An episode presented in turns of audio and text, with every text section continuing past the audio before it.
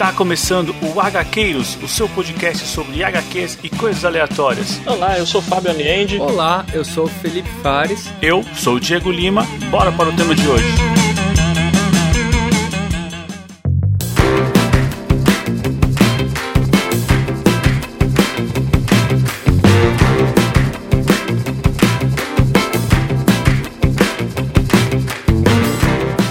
Avante HQueiros, eu sou Diego Lima e eu só queria receber o meu gibi. E aqui do meu lado tá ele, Felipe Fares. Olá, pessoal. Sempre é uma aquela compra, né? Felicidade na hora de receber, mas e na hora de pagar? E principalmente pagar muito antes para depois receber? Ou não?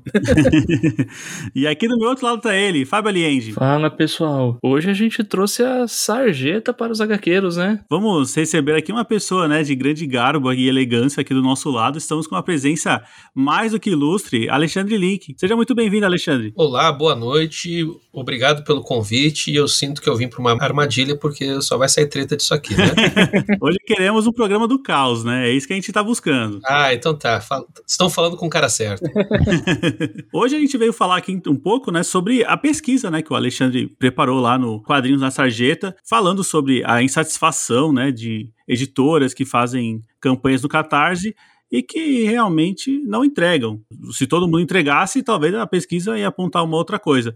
Mas hoje a gente está aqui para falar sobre o nosso lado, como comprador, consumidor de quadrinhos, que está sofrendo um pouco aí na mão dessas editoras. Eu acho que todo mundo está ressaltando um lado negativo da pesquisa, né? Porque o assim, negativo no sentido de que é, escancarou algo que todos os clientes já estavam sentindo na pele, né? Tipo, tem, tinha editoras não entregando mas eu acho que trouxe um, um lado muito bom que foi dar uma visibilidade para as editoras que estão realmente fazendo o seu trabalho. Então, assim, a, a, acho que a pesquisa é, deu um panorama do, do mercado. Então, assim, destacou empresas que não estão fazendo o seu trabalho, mas destacou também editoras que estão, sim, entregando um bom serviço. Bom, mas vamos lá, eu acho que o cara certo para falar sobre isso, acho que é o Alexandre, né?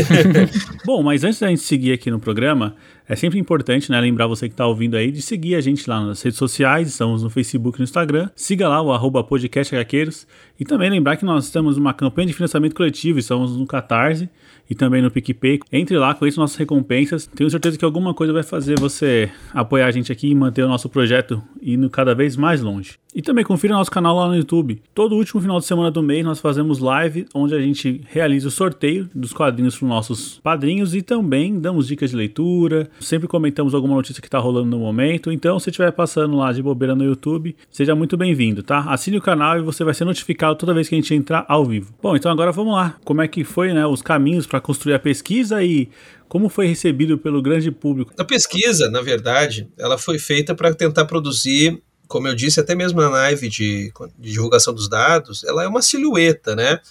Ela não, ela não produz uma imagem nítida, mas a gente consegue ter uma noção.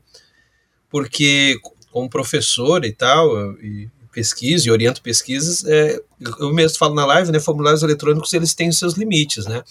a gente teve, a gente usou três fatores para mitigar esses, essas limitações de formulário digital, que é de trabalhar com a equivalência, penetração na cena, ou seja, tipo, teria que ser o quadrinho sargento um canal grande para poder fazer isso, entende? Não pode ser outro, porque é a maneira que tu tem, já que quem compra no Catarse é pouca gente, né? A gente pega as campanhas ali mais, as mais bem sucedidas, tu tem 1.200, 1.500 apoios, né? Só que isso eu estou falando do, do, justamente daquilo que vai, vai melhor. Então, tipo, na verdade, o usuário médio de Catarse dá para chutar em torno de umas 800 pessoas, quando muito, né? Então, assim, usuário mais Catarse para gibi, eu tô falando. E aí, então a gente procurou tomar mais cuidado, ou seja, de, de, de, conseguir lidar com uma cena pequena e, e, conseguir fazer esse formulário chegar, isso aconteceu. Teve o segundo fator foi os compartilhamentos orgânicos, ou seja, muita gente compartilhou, eu vi isso circular em muito grupo, grupo inclusive eu não participo e tal, isso foi muito importante. E o terceiro fator foi a amostragem grande, né? Poxa, foram 754 uh, eh, respostas, né? Então foi muita resposta. Então isso ajudou, ajudou, a produzir um panorama, né? Foi bem acima da expectativa, então. Foi, foi porque assim, ó, querendo ou não, quando tu vai fazer esses formulários online, eles têm o, o que eu até falei isso também na live, eles têm o que a gente chama de efeito iFood. O que, que é o efeito iFood? A pessoa só se manifesta quando ela tá puta. Ainda mais com fome. é, exato. Porque pode ver, no iFood é assim, né? Tipo, o cara entrega, naquela noite ele entregou 100 refeições que deu tudo certo. Ele entregou uma que não deu certo, aquela uma certamente vai, vai, vai botar notinha no, no aplicativo. Sim. Então, Então os números, sempre nessas pesquisas assim voluntárias, né, que tu não está entrevistando a pessoa, tu está pedindo que ela preencha por conta própria, ela tem que ter boa vontade para isso, ele sempre vai ter resultados um pouco mais negativos do que o normal. Tá? Isso a gente já espera, sempre é assim. Então, por isso que eu digo que dá uma silhueta, né? Dizer que, por exemplo, ali na, alguns dados muito negativos que ali apareceram, né? Eu lembro da grafite, que assim, quase era o mesmo, é quase equivalente o número de apoios e, e não entregas, né? Então, tipo, tu tinha ali um número muito, muito forte e imagino que não seja tão alto, né? Mas isso nos dá, por isso que eu falo que é uma silhueta, mas nos dá uma ideia de que, de que essa insatisfação anda alta. A mesma coisa em relação ao editor script. Naquele mesmo do, dos atrasos, a script estava dando que é, de cinco compradores, quatro não receberam os livros no prazo, né? De novo, de cinco, de tudo que eles lançaram, 80% está atrasando, talvez seja menos, talvez possa ser 60, 50, mas isso nos dá uma ideia de que esse número também é alto quando se trata da script. Isso é verdade. Fábio, você é vítima, né, da script? é, vítima é uma palavra muito forte, né? Mas sim, sim, eu sou mais vítima da grafite, para falar a verdade. Eu não ah. sou tão vítima da, da script, não. Eu tenho poucos apoios da, da script, mas da, da grafite eu tava somando, tem um set aí em atraso. Mas assim, acho que eu ia comentar sobre essa questão do efeito iFood, é, eu acho que você tem razão, mas tem ainda um âmbito. Por, por exemplo, eu, eu, vou, eu, eu respondi a pesquisa, e por mais que eu tenha entrado na pesquisa para meter o pau, para mangar a grafite ou mangar a, a script, eu acho que a maioria, por exemplo, assim, eu, e assim como a maioria dos pessoal que consome quadrinhos no Catarse, bom, a gente não vai comprar só um. Quem consome quadrinhos gasta uma grana nisso, né, normalmente. Então, assim, eu não vou, não vou apoiar só um no Catarse, eu vou apoiar vários. E assim, e assim como eu entrei lá para mangar grafite, do jeito que a pesquisa estava feita, pô, tinha lá um. Tava lá de um jeito que, pô, a, a, as, as boas editoras do Catarse também estavam lá. Então, tipo, eu não só amalei a grafite, mas, tipo, eu dei um jeito de falar bem da editora Figura, da editora 85, Sim. etc. Então, assim, não é só algo para, como muita gente está falando aí em redes sociais, não é algo só preparado para malhar uma editora ou, ou, algumas editoras. Eu acho que assim, é um negócio montado para efetivamente dá um panorama do que está acontecendo, né? Sim, sim. Por isso que eu disse, assim, quando a gente fala em efeito iFood, é porque, por mais que as, tu, tu tenha tido uma boa experiência com outras editoras, por exemplo, o que te motivou, muitas vezes, eu digo, muitos foram motivados pelo fato de que estavam com problemas com alguma em específico. Só que isso foi bom também para aquelas que têm boas práticas, porque se aquelas que têm boas práticas estão é, junto ali na avaliação, a gente começa a ver quem é que está saindo bem. Então, por exemplo, tu pode ver, mesmo com esse efeito iFood, ou seja, da procura maior pela reclamação do que pela satisfação, é, a figura pontuou bem pra caramba. E a figura tem o tamanho da script em termos de, da segunda pesquisa, em termos de, de mercado, né? E, de fato, tu pega as campanhas mais bem sucedidas, elas são da, da, da figura. E, poxa, a figura foi bem em todos os aspectos, a editora figura, né? É, outras também menores também foram bem. É, ah, eu não vou falar nenhuma agora porque eu não tô lembrando mais de cabeça nenhuma, mas eu lembro de outras menores que também foram muito bem. Ah, Risco, ah, eu não vou lembrar mais, mas enfim. O ponto é que com isso a gente conseguiu dados assim é, que nos dão uma, uma boa noção de onde é que estão os problemas, né? Não, e também é porque a pesquisa, ela cumpre aquele papel de tirar uma foto do momento, né? Então claro. não tem como a gente pensar que, ah, a pesquisa, ela, ela, a não ser que seja uma pesquisa totalmente comprada, né? Ela só vai trazer os pontos positivos e que o mundo do, dos quadrinhos aqui é perfeito e todo mundo é feliz. É, a gente ficou muito, muito contente, a gente, eu falo em nome dos, dos consumidores de quadrinhos, né? Muito contente em saber que tinha alguém grande do mercado com voz, né, que as outras pessoas vão ouvir, se preocupando com esse lado, porque é, muitas das reações que eu vi também em rede social é a questão de, pô, você tá querendo bater em, em, gente pequena, ninguém fala mal da Panini e tal, não sei o quê. Mas a questão realmente não é essa, era só tirar uma foto. Agora, se a foto foi feia, para uns, né, isso não é o problema do pesquisador. E, e, tem uma coisa aí, quando você falou alguém do mercado, a verdade é que eu não sou do mercado de quadrinhos, né? Eu sou um outsider dentro da cena, sempre fui. E em alguma parte eu fiz questão de ser, né? Porque eu percebi em algum momento, posso até dar uma data, isso foi lá por meados do ano passado, eu percebi que se eu se, que havia muito uma cooptação, sacou? Assim, tipo, o mercado de quadrinhos ele é muito estruturado em, em volta de uma panela. Hum. E aí eu percebi assim, cara, se eu quiser entrar para o time aqui, minha independência vai para o espaço. foi na mesma época que surgiu o Catarse do canal para conquistar apoiador. Porque eu disse assim, cara, se eu entrar aqui no negócio, link da Amazon, ficar dependente de editora que manda gibi, uh, blá, blá, blá, eu disse, assim, tá ok, aqui foi-se embora, porque a hora que eu quiser falar mal de alguém, eu tô fudido, entendeu? Tipo, eu não vou conseguir produzir qualquer tipo de crítica é, imparcial, porque eu sempre vou estar com o rabo preso.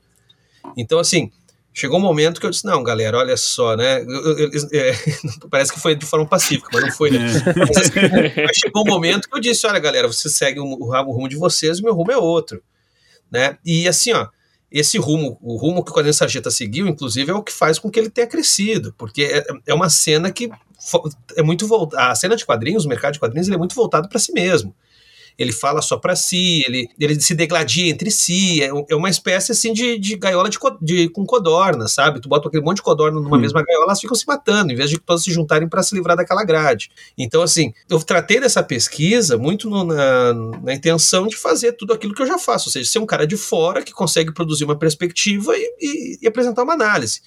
Se a análise é boa ou ruim, se tem falhas ou não, bom, eu deixo para o escrutínio público. É justamente por isso que eu estou trazendo a público. Agora, o que eu acho que a coisa se perdeu é que, para variar, foi fulanizado, né? Tipo, ah, você quer destruir os quadros. Eu não quero destruir ninguém, pô. Até parece que eu vou me dar o trabalho de sair destruindo editora nanica. O que, que eu quero com isso? Perfeito, é. Acho que acho que ninguém, né, tem essa intenção. Pelo menos como fã, a gente quer cada vez mais quadrinhos chegando, né? A gente quer que o Catarse funcione bem, a gente quer que mais títulos venham pra gente, porque só se depender dos gigantes aí, como a própria Panini, pô, a gente vai ficar, vai morrer na mão de super-herói para sempre. E, oh, Alexandre, uma, uma dúvida agora, eu, eu tava reassistindo aí o vídeo hoje durante o, o dia, é, você chegou a apresentar o, a pesquisa pro Catarse?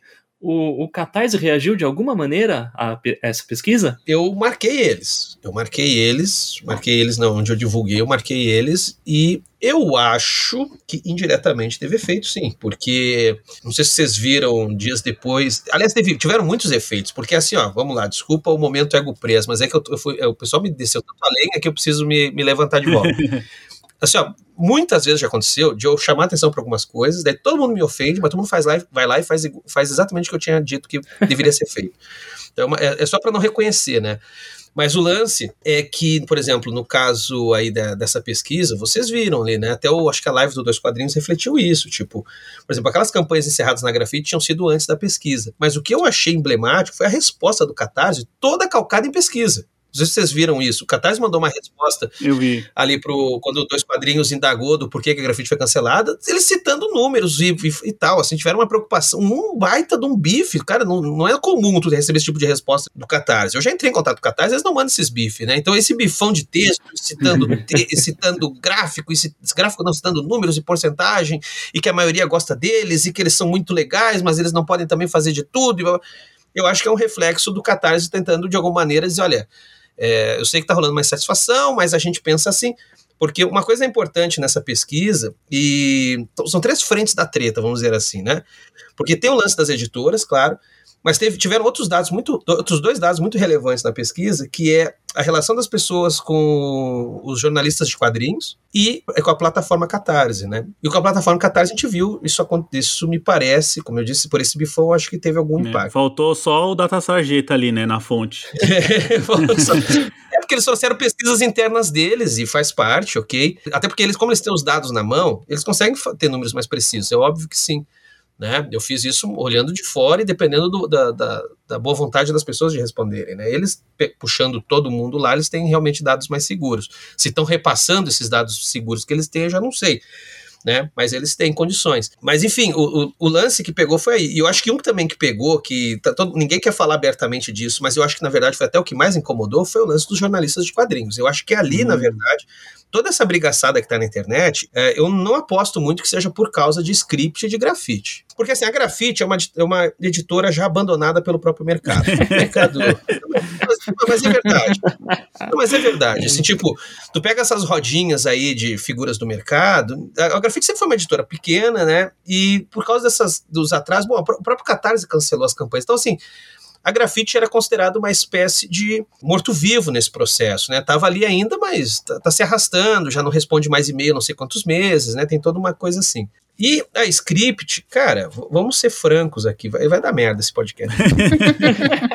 cara, não tem roda, inclusive de gente que tá aí defendendo piamente a script, a script, mas essa mesma galera nos seus grupinhos fechados de WhatsApp, e eu sei porque chega muito print para mim das coisas, eles já falavam mal da editora. Entende? A script, ela, ela já recebe. Não estou dizendo que todo mundo fala mal, mas a, a, script já recebe muitas críticas por uma série de, de vacilos, né? Eles cometem problemas, esses problemas são cometidos pelo menos há um ano. Eu lembro de ter feito um vídeo em novembro do ano passado, já comentando dos problemas da, da script. E assim, sei lá, parece que não aprenderam, né? Ou seja, os problemas continuaram e alguma dose até se intensificaram com aquela história que vazou ali de que eles perderam o licenciamento lá com a, uma agente lá. Fantagraphics. É, na verdade, é, a treta foi por intermédio ali da Alessandra, que é a, que representa a Fantagraphics ali pela M-Books. Então, assim, você vê que é uma editora que tem problemas, isso é um fato, cara. Eu não tô dizendo que as pessoas que estão lá são picaretas, malignas, ou sei lá, não, não sei. Não tô, e também não vou defender, também no sentido de, ah, são boazinhas, sei lá, não sei, não sei. Apesar de eles morarem bem perto de mim, o Douglas, editor, mora, só tem uma ponte. Eu moro em Florianópolis, ele também, só tem uma ponte que separa a gente. E o Diego, que também é sócio da Script, foi meu colega de mestrado. Então eu tenho contato dessa galera, eu os conheço, sabe? Mas assim, eu não vou entrar no mérito, eu não vou fulanizar o debate. O, o, o objetivo é, é uma editora com problemas, ponto, né? Agora, tu já tem, o próprio mercado já sabe disso. Isso não é nenhuma novidade. Os próprios, os próprios agentes do mercado já discutiam isso, já apontavam os problemas da script e já tinham muito medo, inclusive, de como que certos vacilos, às vezes, certos amadorismos, talvez, da script, pudessem queimar filme lá fora. E, e, e aí teve esse evento. Então, enfim, o que eu estou dizendo é que eu não acho que foi esse o principal motivo da treta. A treta eu acho que está vindo mais por causa ali do tópico sobre os jornalistas de quadrinhos. Eu acho que aquilo ali pegou mais. Você acha que assim, você acha que o nosso mercado, e eu, e eu acredito até que eu deva dizer mercado usando aspas, você acha que existem jornalistas de quadrinhos no nosso mercado? assim, nessa acepção da palavra, e não com o intuito de talvez tirar a responsabilidade desse pessoal, porque eu acho que eles têm sim, mas você acha que daria para chamar eles de jornalistas? É que assim, ó, na verdade, é que eles se dizem jornalistas. E alguns, eu, quando eu falo se dizem, às vezes pode ser ofensivo, porque um é, um é formado e tal. Então eu não, eu não sei, eu não, eu não fui ver o diploma de todo mundo. Tá? Então quando eu digo se dizem, é porque dizem. Se são formados ou não, eu não sei, realmente não sei. Né? Mas você tem o caso do universo HQ, do Dois Quadrinhos, do Fora do, Fora do Plástico se anuncia assim, né? O Fora do Plástico, uma vez, eu já, eu já, até falei publicamente isso, né? Eu tenho uma única crítica ao Fora do Plástico, às vezes o pessoal, e eu acho que eles ficaram muito bravos com isso que eu falei, mas enfim, que é de eles terem uma linha muito tênue entre jornalismo e publicidade. Eles fazem mais publicidade do que jornalismo, né? Mas eles se apresentam como um veículo de, de jornalístico. Eu acho que é muito importante separar. Mas enfim, tem o, a coluna do Érico, né? O, enquanto isso, o Érico, o Érico sim eu conheço, que é formado em jornalismo. E tem mais aí, Páginas Amarelas, Comic Zone News, sei lá quem mais eu tô esquecendo. O Ramon Vitral, que faz também. O ponto, cara, é que é o seguinte: essa cena ela é muito pequena. Ela é minúscula, né? Ela é composta, sabe a versão boy lixo que as minas falam? Ela é, composta, ela é composta de boy nicho, né? É uma cena toda composta de boys nichos.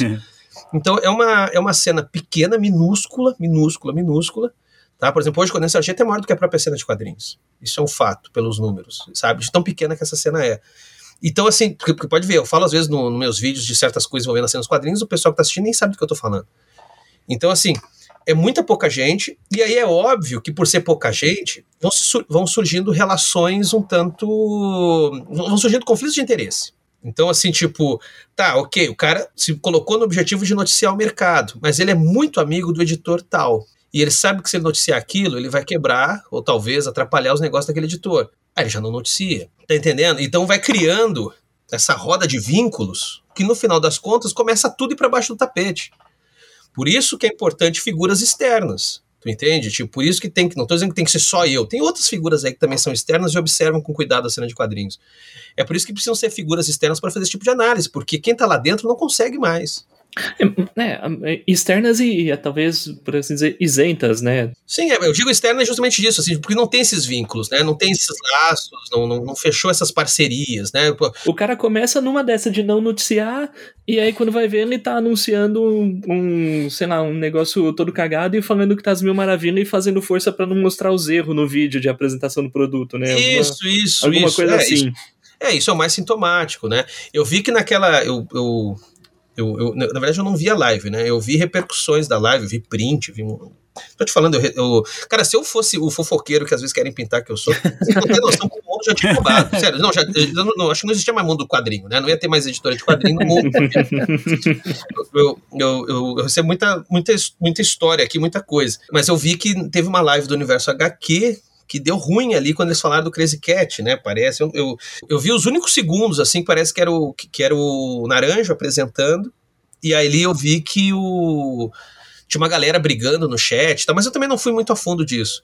A única coisa que eu soube disso é que parece que rolou uma indisposição ali ao vivo, porque o pessoal estava querendo que o universo HQ se posicionasse mais duramente em relação a script Uh, e eles não fizeram isso, né? Isso eu acho que é um exemplo dessa dificuldade de ter uma certa, uma certa separação, porque, por exemplo, quando foi para criticar a mitos, o Universo HQ criticou, vocês lembram daquela crítica que Sim, eu... sim. Ao vivo, né? É, é, mas porque ali tem, porque, assim, ó, vamos lá, né? Isso não é uma fofoca, isso é notícia antiga e todo mundo sabe. É, ali a galera da Mitos e o Sidão não se dão muito, né? Eles não são muito, eles não são amigos de churrasco.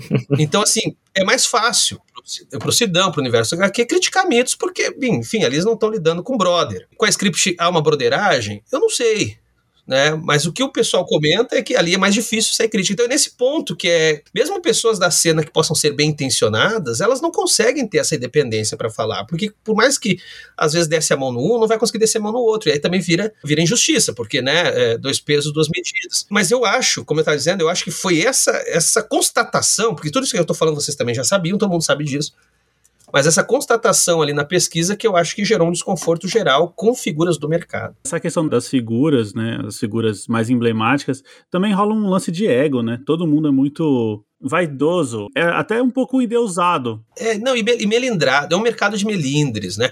Porque assim, é, cara, vamos lá, né? Tipo, eu acho isso não é exclusivo ao mercado de quadrinhos, mas a gente vê muito claro isso é um mercado que se sustenta muito por reputações, né? Ou seja, é um que indica o outro, é um que levanta a bola do outro. Perfeito. E veja, é, essa bajulação, ela não é necessariamente uma coisa assim maligna. É porque assim, tu se fechou tanto numa panela que às vezes tu vai começando a se alienar para fora do que há nessa panela. Inclusive, uma coisa que eu cheguei a falar na live, eu acho que também é isso que pode estar incomodando alguns, é o fato de que, e isso é uma coisa que eu já falo há tempos, para mim essa pesquisa aí que veio só ajudou a confirmar isso que a cena de quadrinhos vive uma crise de representatividade. Né? Ou seja, aqueles que falam sobre quadrinhos estão um tanto distantes do público de quadrinhos. Entende? Então eles estão falando do mundo X e o público está sentindo as coisas Y, né? E aí tu vai começando a gerar insatisfações, tu vai começando a gerar cobranças, tu vai começando e isso é uma coisa que eu tenho visto crescendo, saca? E eu acho que isso assusta, porque esse mercado se estruturou muito por, por uma panela ali, por um grupo muito fechado, eles meio que só se veem, né? Eles não têm muita noção do que tem para fora ali da, próprio, da própria bolha deles. Quando eles percebem que do lado de fora tem gente dizendo: olha, tô insatisfeito, olha, eu não acho que é assim, acho que tá errado, babá. Eles meio que se assustam e ficam nervosos. Né? Isso é um, é um, um tanto estranho, é, porque é, tudo bem, é, é, um, é um mercado que, assim, meio que talvez se alimente de si mesmo. Mas o ideal seria se alimentar em torno da, das obras, né? É algo do tipo, meu, uh, por exemplo, já acho que eu já comentei aqui, não sei se foi em secreto ou em outros programas. Eu quero que as editoras se lasquem. Eu me interesso pelas obras que elas estão lançando. ah, poxa vida, então, sei lá, aquele material daquele ator tá saindo pela editora X. Ah, beleza, vou lá e compro. Ah, não é mais a editora X que lança, não compro mais aquele cara porque vai sair pela editora Y. Não, a editora X que se dane, cara. Tipo, deveria ser dessa forma, eu acho. Deveria ser em torno do, do material produzido, ou talvez em torno dos autores, mas agora ficar cheio de milindre por, por editoras ou por talvez jornalistas ou influenciadores é algo é como você falou, não é um mercado em si, né? Não é um. Não, não, é um. É um eu, assim, ó, vamos lá, uma, uma alegoria que para deixar o pessoal ainda mais brabo. Eu vejo essa coisa toda como se fosse os super-heróis do The Boys. sabe? É uma galera que volta e meia dá suas rateadas, faz umas cagadas, mas é preciso manter o mito heróico. E a gente tem, na, como é um mercado pequeno, ou seja, como é, é, é pouca gente e de fato publicar quadrinhos é sempre muito arriscado, porque tu não tem muito público essas figuras acabaram sendo um tanto heroificadas. Então, tem o youtuber herói, você tem o Instagram herói, você tem o editor herói, o tradutor herói, o, tu entende? Tu vai criando uma série de heroísmos naqueles que se destacam nessa pequena cena, né? Só que é, a gente vive na porra do capitalismo e, e, esse heroísmo começa a virar um capital, tu entende? Então as pessoas vão ganhando e vão, e vão avançando em, certos em certas negociações a partir desse, dessa heroificação. Quando surge um problema, que mostra que esse herói não salvou as pessoas disso, tá entendendo? Como é agora no caso dessas insatisfações, aí esse, esse circuito ele, ele, ele dá um curto, entende? E, e, e é isso que está acontecendo. Eu vejo muito essa. Porque assim, vocês podem ver ali no Twitter, foi principalmente no Twitter que eu vi insatisfações com a pesquisa, Twitter e grupinhos fechados, é tudo figura do mercado. Tu entende? Eu não vi o público ficar bravo com a pesquisa. Eu não vi um público. Eu não vi público torcedor de editora, como o pessoal às vezes fala que tem. Eu não vi mesmo. Não, eu, Tô para conhecer torcedor da script, torcedor da própria figura do. Não vi, entendeu? Não, não vi torcida organizada de editora. Agora, quem realmente ficou muito incomodado foram esses agentes do mercado ali que, que, que orbitam ali muito o, o universo HQ e a CCXP e tal. Essa galera, ela, eles ficaram muito nervosos, mas eu acho que esse nervosismo é um sintoma, não estou dizendo nem que é consciente por parte deles, mas é um sintoma porque eles percebem que, ok, o público está em outro lugar, o público está. O público. Eu, não, não, eu não tinha percebido que o público estava pensando assim, eu não. Sabe? Ou, ou eu não quero que o público se exalte comigo, porque, né, tipo, eu sempre fui legal e. Tu entende? Eu vejo, eu vejo esse tipo de reação, assim, mais no fundo, a, a, nível passional mesmo. Cara, mas é, é, é, uma, é uma reação passional e, assim, burra, né? Vamos assim dizer, porque é só dar uma olhada no panorama e falar, pô, legal, a pesquisa tá certa. Então, assim, esses caras estão pisando na bola. É hora de eu acordar e ou, ou falar isso também e bora lá. Só que é aquilo, né? Já tem um monte de. Talvez um monte de conchavos, um monte de aliança, etc. Não sei, a gente falando assim parece uma. Uma máfia, né? Sei uma lá. seita. Pô, uma seita, não sei. É, eu, uh, não é assim, ó, o que dá para falar objetivamente é que é uma panela, né? A gente sabe que é uma panela, a gente sabe exatamente quem são os cabeças da panela, tudo isso é muito visível, todo mundo percebe isso. Não sei se alguém não percebe. Bom, se bem que eu já falei com gente que não, não notou isso ainda. mas, a maioria, mas a maioria nota, sabe? Porque são poucos, são sempre os mesmos que aparecem nas mesmas coisas, são sempre os mesmos nas mesmas mesas, quando tem esses eventos de quadrinhos é sempre a mesma galera, né? E, e, como eu disse, essa galera, eles, assim, sei lá, cara, eu acho que tem muito essa coisa de tribal mesmo, sabe? Aquela coisa do tipo, ah, poxa, aqui eu sou alguém, aqui eu, esse grupinho aqui eu, me faz sentido para mim, sabe? Então, quando alguma coisa afeta a estabilidade desse grupo, é, daí a resposta é agressiva. Faz sentido. É, assim, o que eu fiquei mais chateado com a reação é porque, pô, alguém olhou pro lado dos clientes e falou: olha, eu ouço vocês. Só que, pô, eu esperava que teria mais, mais suporte, né? Assim, até por conta dos jornalistas, por conta de pessoas que também representam né, ali um grupo de, de leitores e tudo mais. Só que realmente eu acho que o grande problema é você não ter essa liberdade que o Alexandre tem, né, no Sarjeta. Eu espero que você não perca isso. mas é por isso, até do ponto de vista, parece que eu tô fazendo propaganda pra galera virar apoiador aqui do canal, mas é sério, foi por isso que eu criei todo um sistema de monetização pro Quadrinho Sarjeta, porque precisa se pagar, porque senão eu não consigo manter mas ele criou todo um sistema que não dependesse desses, desses, desses vínculos, tá entendendo? Tipo, a, a, própria lógica de apoio é bacana, porque, tá, se eu fizer um vídeo que desagrada um apoiador, o quê? Um apoiador a menos, tem mais de 200 ali, tu entende? Então, assim, tu vai uhum. te... Tu vai tendo liberdade para fazer as coisas, né? Quando tu tem outros vínculos, fica mais difícil, cara, é muito mais difícil, né? É, eu lembro de uma vez, eu, eu já fui professor numa, numa universidade que era sustentado por uma mineradora. Lá tu podia fazer pesquisa de tudo, menos sobre acidente de trabalho em mina. Tá entendendo? então, assim, é, é, isso que eu te falo, de por causa dos vínculos, tu não consegue, tu não consegue, tem alguns vínculos, tu não consegue avançar certos em certos tópicos, né? Por isso que é preciso um outsider. Só, só, esse tipo de pesquisa só funciona feita por um outsider. Né? É muito difícil de alguém que está dentro da cena conseguir fazer esse tipo de pesquisa, ou, ou, ou, até faz, mas não põe os dados, não traz os dados a público, porque né? Pode se queimar com um amigo ou com até mesmo com um acordo comercial. Bom, um cara que falou disso abertamente, não é nenhuma fofoca, é o Thiago do Comic Zone. Thiago do Comic Zone, numa live que teve comigo ali, duas, ele já fez, a gente já fez duas lives no canal, ele falou, disse, cara, eu era, eu, eu era um lobo, né, assim, na internet, eu brigava com todo mundo e tal, disse, agora eu sou um pudo, né, porque é, não dá, agora eu tenho editora, Não dá para eu ficar comprando briga com certas pessoas, porque o cara me, me, me fecha o gargalo de um lugar onde eu quero lançar meu gibi, ou me esculhamba para um distribuidor, ou tá entendendo? Ah, tu vai ficando meio que amarrado. Né? Então, assim, tipo, aliás, esse é um dos motivos pelo qual eu não quero virar editora nunca, né? Porque senão tu realmente perde essa independência. Mesmo assim, ele ainda continua, né? Ainda de vez em quando tem uma, uns vídeos lá bem legais dele. É porque é do gênio, é do gênio dele, né? O Thiago, ele é um natural treteiro, né? Só que, só que agora ele tem. Ele, ele, ele até acho que.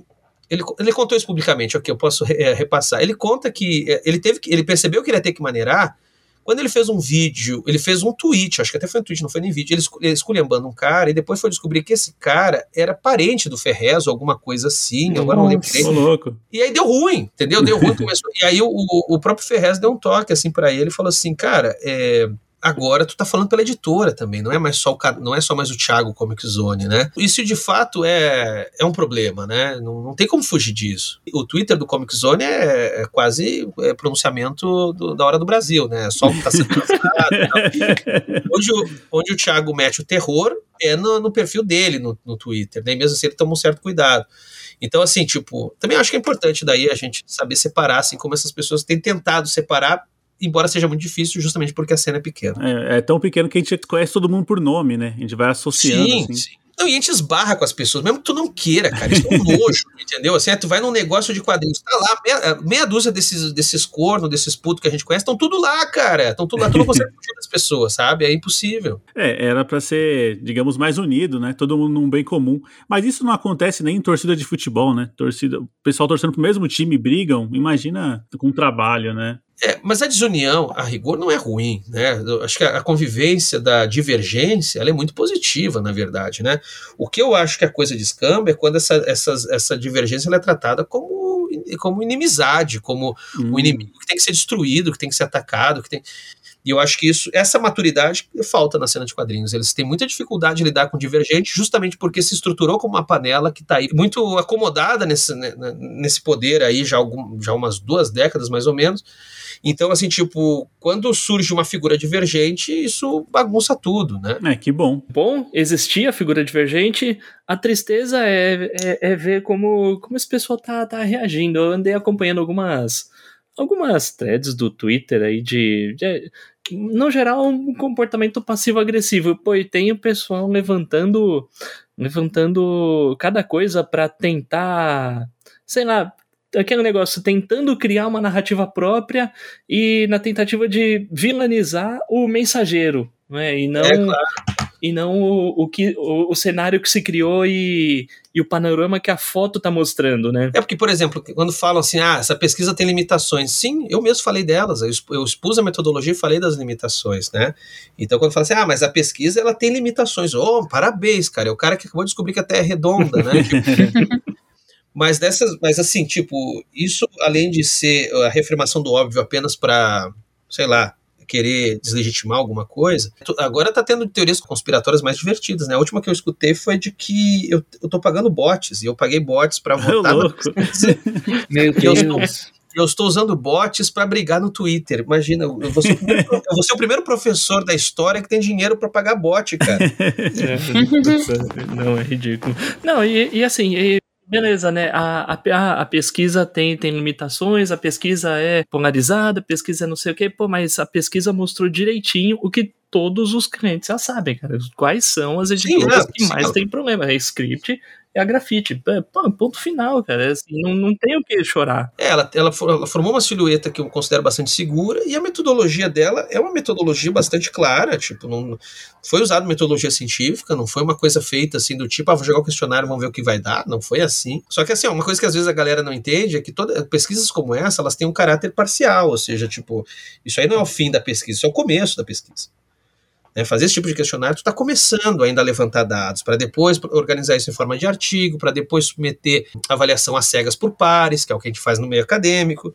Então, tipo, tem todo um processo ainda em curso. Isso aí é só um resultado parcial. Cara, eu achei que você foi muito feliz no, lá na live na hora que você falou assim, meu, é, fiquem à vontade para fazer suas próprias pesquisas, né? E nenhum desse pessoal que está criticando até o momento se propôs a isso, né? É, pois é, porque uma maneira que a gente tem de assegurar se os dados. Porque, assim, uma coisa que a gente sempre teme quando faz pesquisa na internet é do efeito bolha, né? Que é o fato de que, basicamente, só os seguidores, mais os seguidores daquela pessoa, vai responder do que os outros. Por isso que a gente teve muito cuidado de fazer o questionário. Eu peguei, eu escolhi pessoas assim que eu sabia que eram muito ativas em diferentes grupos, e eu pedi, cara, vai postando lá, vai postando lá. E muitos me disseram assim, ó, nem precisei, já alguém postou. Então, assim, tipo, eu sei que esse questionário ele conseguiu sair da bolha com a Dina Sargento. Que, por exemplo, uma bolha que eu não alcanço muito, é uma bolha pequena, mas representativa, é o pessoal que é muito fã de Bonelli. Eu fiz, sei lá, dois vídeos, três vídeos no canal até hoje sobre Bonelli. O canal tem mais de 400 vídeos, então eu realmente falo muito pouco de Bonelli. Então eu sabia que essa galera Bonelli, eu não ia alcançar simplesmente a partir do Quadrinho Sarjeta, tá entendendo? Então eu pedi que essa galera que circulava por lá compartilhasse. E lá foi compartilhado o que eu vi. É, eu, eu recebi ela num grupo da Bonelli. É, pois é. Então, assim, o que que acontece? Conseguiu furar esse efeito bolha. Agora, o quanto que furou, a gente só consegue com cruzamento de dados. Então teria que ser, sei lá, uma figura influente. Eu acho que assim, sinceramente, eu acho que eu só consigo imaginar no Cine Guzman fazendo isso, né? Eu acho que até mesmo dois quadrinhos teria dificuldade de ter esse alcance, né? Talvez dois quadrinhos também, olhe lá, acho que seriam os únicos dois. Fora do plástico, não sei também se conseguiria. Sem citar o pessoal que tem editora também, né? É, não, é, não, daí não pode Sim. falar. É, não, daí, não, até porque daí vira, aí realmente vira uma coisa antiética. Aí viraria um ataque mesmo, né? É, porque eles não estão sendo avaliados, eles não são. Embora a, a editora Figura é, foi muito. Mesmo antes de sair o resultado, a editora Figura estava muito. É, compartilhou a pesquisa também. Até a própria editora Figura não teve problema, não. Né, mesmo sabendo que podia vir dali sair coisa ruim para eles, né? O que não saiu. Mas assim, o que, que eu quero dizer é o seguinte: teria que ser agora um outro agente com bastante penetração no mercado para refazer esse, essa, essa, essa pesquisa e aí a gente cruzar dados. Enquanto a gente não fizer isso, fica valendo essa, né? É, sobre Bonelli, eu acredito que o público de Bonelli tenha avaliado bem, viu? A sua, tenha, tenha aderido bem à pesquisa, porque a grafite é, é, é praticamente só Bonelli. Uhum. Então, para ter, pra ter aquela, aquela avaliação, acho que o pessoal de Bonelli votou bem na, na sua pesquisa. Sim, é, sim, é. A sensação que eu tenho é essa também. O Fábio é um, acho que é um dos grandes boneleiros aí. Ele defende Bonelli de todo jeito. Quantos anos de idade tu tem? Quantos anos tu tem? ah, não, peraí, peraí. Já vai olha a pesquisa aí do público consumidor de Bonelli. Ó, vamos lá, já, já, já, vi qual vai ser a próxima. É, não, eu, tenho, eu tenho receio de fazer uma pesquisa sobre a faixa etária do público de Bonelli, porque às vezes a galera galera já não consegue mais enxergar direito, né? Catarata eu, eu, eu, eu, sou um ponto meio fora da curva, eu tenho 38 anos. Mas tá comprando um caminhão, né, Fábio? eu tô, tô, tô, já pensando em comprar um caminhão, né? Não, tudo bem, eu tenho 38 também, tá, ali, tá, tá perdoado. Ah, pode ler Bonelli então, né? Já posso, já posso.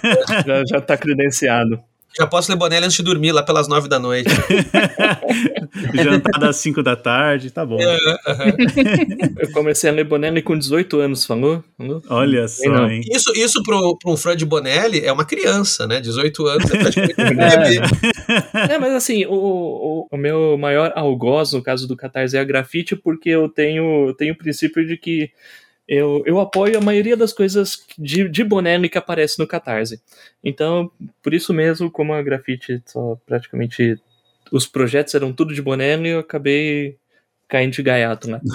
a Script, a Script, por outro lado, só apresentou três projetos de Bonelli. Eu tive problema com um deles, né? Porque... Mas até que eu acabei apoiando eles bem pouco. Eu apoiei eles nos três Bonelli que eles lançaram e no Sérgio Top. É, e assim, Sincero, os Bonelli não vieram com qualidade ruim, não. Os Bonelli até que vieram com qualidade boa. O Sérgio Top teve aquele problema do preto que não é preto, né? Que é, que é um cinza bem clarinho. É porque uma coisa, até pra tu ver como as coisas batem, né? Por exemplo, isso até eu não falei na live, mas quando tu pega ali naqueles. o gráfico que mostra insatisfação com qualidade gráfica, né? Que, que, a, que a script também lidera no sentido negativo ali. Uma outra que tem um pouquinho de números altos para o número de apoios é a Quadriculando. E as duas, até onde eu sei, imprimem na mesma gráfica, que é uma gráfica de Porto Alegre, que até onde eu sei é uma gráfica pequena, eles não têm muito, eles não têm um maquinário muito bom lá e tal, para certos, certos projetos, pelo menos, né? E aí eu acho que isso acaba refletindo também, né? Ou seja, isso era uma coisa até para cruzar se aqueles que imprimem numa. de, de, de fazer esse cruzamento por gráfica, sabe? Assim, olha só, esses que estão tendo problema de qualidade gráfica, repare, pode ser todos uma mesma gráfica e não sei o que, não sei o que. Eu posso estar tá falando uma bobagem? Bom, talvez seja uma bobagem porque é coisa que eu ouvi falar, eu não tenho certeza. Mas eu já ouvi que a Trem Fantasma imprime no mesmo lugar. Ah, sim, sim, é, é. Só que a, a Trem Fantasma, por exemplo, eu não sei se eu fui premiado, eles me mandaram e tal, a, a, esse, esse Corto Maltese novo aí que eles fizeram, né? E eu achei a impressão também bem, bem ruimzinha. Cara, eu não olhei o Corto Maltese ainda, mas eu tenho bastante outras coisas deles e, cara. Tá bonito, né? É muito bom. É, uh -huh. é, é, não, é, é, muito bom. O Corto Maltese eu peguei, mas não, não, não li ainda. Pô, mas o resto das coisas dele eu. Mas aí tem que ver muito. também se todos esses foram nessa mesma gráfica, né? porque essa gráfica, essa gráfica é de. Eu esqueci o nome dela. Até um nome assim bem genérico, sei lá. Olímpia, não é isso. Mas tá me vendo, ela é uma, ela é uma gráfica barateira, né? Então, assim, essas editoras pequenas, muitas estão indo correr para lá.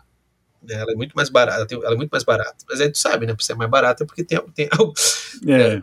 É, tem um motivo para ser mais barato, né? Justamente porque ela é pequena, ela tem um parque, ela tem um parque gráfico ali, eu acho que mais, mais simples, sem, muitos, sem muitas sofisticações e tal. Isso acaba afetando, né? É, aí falando da impressão do, do Sérgio Top da, da Script, né? Os outros dois aí, o, o, o resto, o problema que eu tive foi com a vender da Script, que eu comprei dois, me veio só um. Aí eu fiquei um mês mandando e-mail para eles, até que, até que eles resolveram me responder. É, é, o tipo de coisa que, pô, beleza, a gente. Aí eu vou dar minha opinião. Para mim, o Catarse é uma puta ferramenta para as editoras pequenas, porque, meu, vamos lá, essas editoras pequenas são o quê? São fãs que resolveram investir, tipo, trabalhar com aquilo que gostam e trazer o material que gosta para outros fãs. Eu, eu, eu, vejo bastante isso, sei lá, no, no, no, Leonardo lá da editora 85, no pessoal da editora Figura. Cara, então o Catarse é uma ferramenta boa para isso. Só que, pô, o que, que você precisa ter? Cara, você precisa ter transparência, precisa ter honestidade. Pô, legal, você vai atrasar seu quadrinho? Cara, avisa que você vai atrasar essa porcaria do seu quadrinho, porque tem gente já que deu dinheiro pra você fazer isso. Não, e tem uma coisa também que é o fato, assim, são todas editoras pequenas, claro.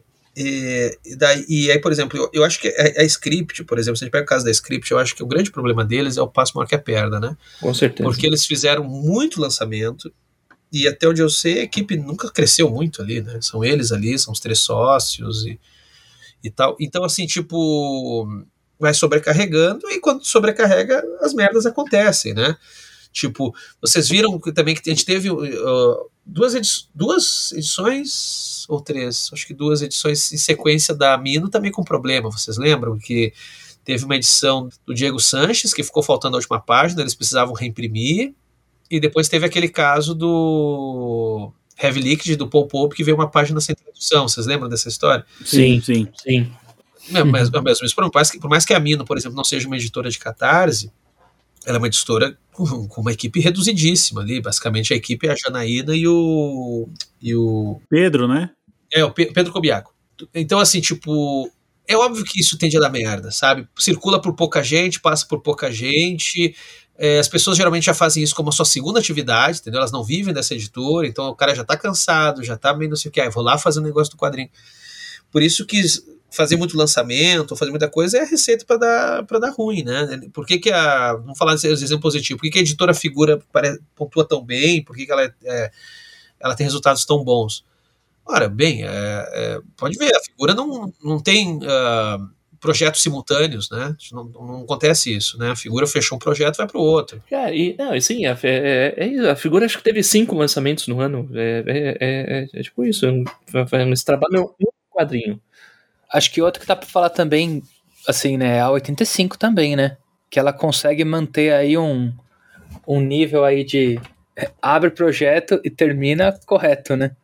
É, embora eu lembro de um dos gráficos, eu lembro que eu posso estar sendo injusto, mas em um dos aspectos ela não foi muito bem. Agora, não, acho que era embalagem, acho que foi uma coisa assim bem pontual. Embalagem, eu acho que mas posso estar errando, eu tô puxando de cabeça.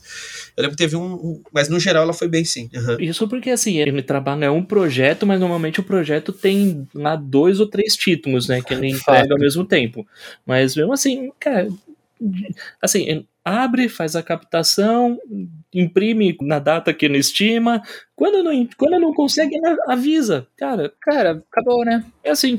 E eu vou te falar, eu já não tava muito tranquilo com a grafite, mas eu tava tolerando até o momento em que, pô, eles estavam dando sinais de vida, eles estavam falando o que estava acontecendo. Pô, a partir do momento que acabou a comunicação, pô, aí Aí, aí é duro, aí você começa a ficar chateado. Não, e eu já levei, assim como vocês, eu já levei calote projeto no Catarse, mas os calotes que eu já levei foi tudo de artista independente. já, já, levei, já levei também, né? E, cara, tu não consegue mais aquele dinheiro, né? Tipo, é, o único cara que eu sei que conseguiu é um do, que é apoiador aqui do canal, até, inclusive aparece nas nos, nos, leituras da Sarjeta, ali nas lives que eu faço, que é o Luiz. Bom, Luiz eu acho que ele é advogado, aí o cara consegue bota a carteira do OB no meio da conversa, né? sei, tô, tô, tô, chutando, não sei se ele é advogado, mas enfim, eu sei que ele conseguiu, assim, tipo, ele conseguiu ser ressarcido pelo Catarse e tudo mais. Agora, tem projetos, assim, que, que realmente tu fica pensando, pô, caramba, né? Tipo, cadê as pessoas? e eu tinha feito aquela pergunta a respeito do Catarse, porque, que, bem ou mal, é prejudicial para o próprio Catarse. Tudo isso aí é prejudicial, cara, porque olha só, vamos lá. Vamos lá. Tipo, por exemplo, eu tô vendo gente no mercado muito braba com a pesquisa. Cara, eles deveriam ser os mais brabos, não com a pesquisa, mas com o resultado da pesquisa. Porque, por exemplo, o que a pesquisa mostrou é o risco de um efeito de um efeito de, uh, efeito de contágio. O que, que isso quer dizer? Bom, porque tem gente que não olha para a editora quando apoia. Ele olha para a plataforma. Teve um número ali que pequeno, mas era um número considerável de pessoas que falam que nem olham o número da editora. Sim. Né? E quando a gente fez a pesquisa ali, se você voltaria a apoiar qualquer projeto no Catarse, dependente da editora que fosse, é, mais de 100 pessoas responderam que tem receio. Então, assim, tu começa a ter o risco de, se um falha, o outro estoura na casa do outro. Entendeu? Se tu joga lixo no teu, no teu pátio, na casa do vizinho começa a aparecer rato. Eu lembro de quando, de quando surgiu a editora Tundra. Sim. Lançando o Storm. A live de lançamento foi inclusive no meu canal. Ah, que bacana. Legal. E, não, mas eu lembro, eu lembro da repercussão em, em, em, fórum, em rede social, cara, todo mundo desconfiado e falando assim, meu, não, isso aí não vai entregar não, isso aí, sei lá, vai ser Sim. uma outra grafite da vida. É, então, assim, olha só, o cara, tipo, uma editora nova surgindo usando a ferramenta para tentar trazer, lançando material que muita gente queria, não vou dizer que todo mundo queria, né? Porque vai saber, mas muita gente queria o Storm. E tá aí, tá entregando. O volume 2 chegou ontem aqui em casa. Bonitão, cara. ah, legal. Eu quero ir atrás do 2. É, esse exemplo que tu deu é muito bom mesmo, né? Eu lembro que quando o pessoal ali da Tundra foi lançar o Storm Moon, o MBB, o, Fórum MBB, não sei se vocês conhecem. Ah, conheço. Conhece? O MBB é de onde todos nós saímos, né? Sim. Tipo, ele é o berço da humanidade. O MBB é, levantou até o CPF dos caras, bicho. pra ver se os caras tinham um processo, bicho. Entendeu? Assim, fizeram até mesmo esse tipo de coisa. Mas assim, é porque tu. Mas veja, é por isso que eu tô falando que a coisa chegou num nível ruim e só tá piorando. Quando tu começa a criar um clima de desconfiança, começa a estourar para todo mundo. Entende? Isso não é saudável. Não dá para dizer, ah, não, vamos deixar assim e, e, botar embaixo do tapete. Não, porque está começando a atrapalhar aqueles que agem bem, está começando a trabalhar, atrapalhar aqueles que têm boas práticas. Entende? Então, esse é o grande problema. E é óbvio que isso é ruim para o mercado de quadrinhos, isso é ruim para o próprio Catarse. Então, é ruim para todo mundo. Pois é. Por isso que o mercado deveria apoiar mais ainda, né? Pesquisas assim que revelam quem são o, os culpados, quem é que está prejudicando mesmo. Porque, como o Fábio falou, o Catarse é uma, uma plataforma maravilhosa. A gente mesmo usa, né? Com os nossos padrinhos também. É uma Sim. ferramenta assim que ela é muito agregadora e vem só para somar. Só que, como, como, o próprio Alexandre falou, muita gente não vê, né, realmente quem está criando o projeto e coloca tudo na conta do Catarse, né, ou da plataforma que estiver usando. Sim. É, sei lá, e realmente, o caso da script, com certeza o problema é, assim, os caras metem lá cinco projetos no Catarse todo mês, cara, não... Claramente é o caso de sair do Catarse, ter um site próprio, botar as coisas direto na Amazon, não sei, cara. Tem um outro ponto aí de um conflito silencioso, e esse eu me arrependo de não ter feito pergunta, mas é que também, para onde eu estava voltando, não tinha como fazer isso, mas eu ali uma, uma pesquisa também só sobre isso. Porque assim, ó, não é de hoje que eu escuto, muitas vezes em off. Aliás, isso é uma coisa. Cara, isso é um negócio assim que me deixa muito preocupado. A cena de quadrinhos é uma. O mercado de quadrinhos é um mercado com medo. O que eu escuto de artista que vem falar comigo em off, diz assim, ó, ah, cara, eu quero falar contigo isso, isso, isso, mas eu não falo publicamente porque eu quero. Eu, a, a, frase padrão, eu tenho medo de me queimar. Oh, louco. Isso é um sinal de que alguma coisa não está muito saudável, né? É, mas enfim, muitos vêm falar comigo e falam, ah, eu tenho medo de me queimar, mas eu queria dizer isso. E uma queixa que é comum, e eu acho que até vai, vai ser refletido na revista Banda, que sai pela, pela Ugra, que vai ser publicada agora, que tem uma matéria, eu até eu dei uma entrevista. Um, uma das críticas é, correntes dos artistas é o quanto que essas editoras de catarse acabaram ofuscando os trabalhos independentes, né? E a crítica principal recai sim sobre a script, porque o que a script faz, ela não lança só um projeto, ela depois lança a promoção do projeto, ou ela lança um pacote casado, né? De três, quatro livros. Então ela vai, ela vai meio que povoando o Catarse, né, de com três, quatro, cinco projetos por mês, por mais que sejam às vezes projetos repetidos, mas enfim, ela vai colocando campanhas novas, esse é o ponto, e aí tem muito artista independente que não gosta disso, mas não fala, não, pode, não pode falar publicamente e tal. O que eles me dizem é isso, ah, não, não dá para falar porque eu vou me queimar com fulano, com ciclano, com beltrano. Então, assim, mas existe essa insatisfação, inclusive, entre os artistas independentes. Tipo, os artistas independentes que faria o projeto diretamente no Catarse acaba sendo ofuscado pela profusão de títulos das editoras. Exato, exato, exato. Tu cria uma lógica de, de né, assim, tu, tu ofusca pela luz, né, em vez de tu deixar as pessoas no escuro, tu joga uma luz tão forte na cara que as pessoas não vê outras coisas, né, então fica script, script, script, script, e outros projetos às vezes têm dificuldade de se situar, né? As editoras até outras editoras até mais fácil, como a Figura, etc, porque elas já têm uma, um nome consolidado, mas é aquele cara que a gente nunca ouviu falar, aquele artista independente que a gente nunca ouviu falar, né?